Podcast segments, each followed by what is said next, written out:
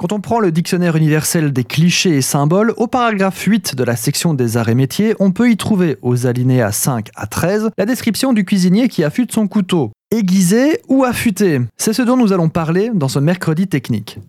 Première chose à savoir, on n'affûte pas son couteau contre un autre couteau. On laissera ce cliché aux personnes en carence d'imagination et aux personnes peu observatrices. Le cuisinier ou le boucher utilise une sorte de barre munie d'une poignée qu'on appelle un fusil. Et ce fusil sera soit un fusil d'aiguisage, soit un fusil d'affûtage.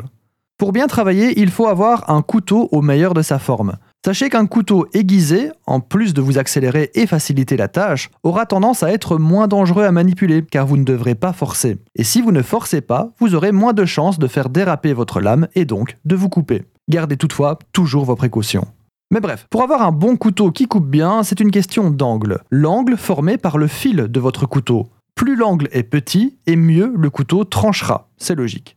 Quand on aiguise, que ce soit au moyen d'un fusil d'aiguisage, d'une pierre à aiguiser, d'une meule ou d'un aiguiseur électrique, on retire une partie de la matière du fil et du tranchant du couteau. Tout se passe bien, mais à force d'utilisation, le fil s'émousse un peu plus vite que le tranchant, que les bords de la lame, entre guillemets.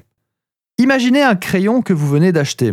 Il est composé d'une mine bien taillée et le bois qui l'entoure est le prolongement de cet angle.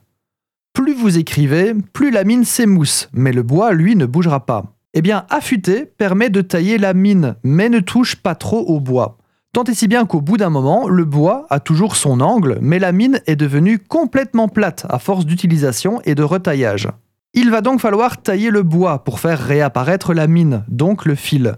Et ça, c'est ce que permet un nouvel aiguisage. L'aiguisage rabote le grand tranchant et le fil de la lame pour retrouver un angle optimal, comme pour un crayon et sa mine. L'aiguisage est périodique, l'affûtage quotidien.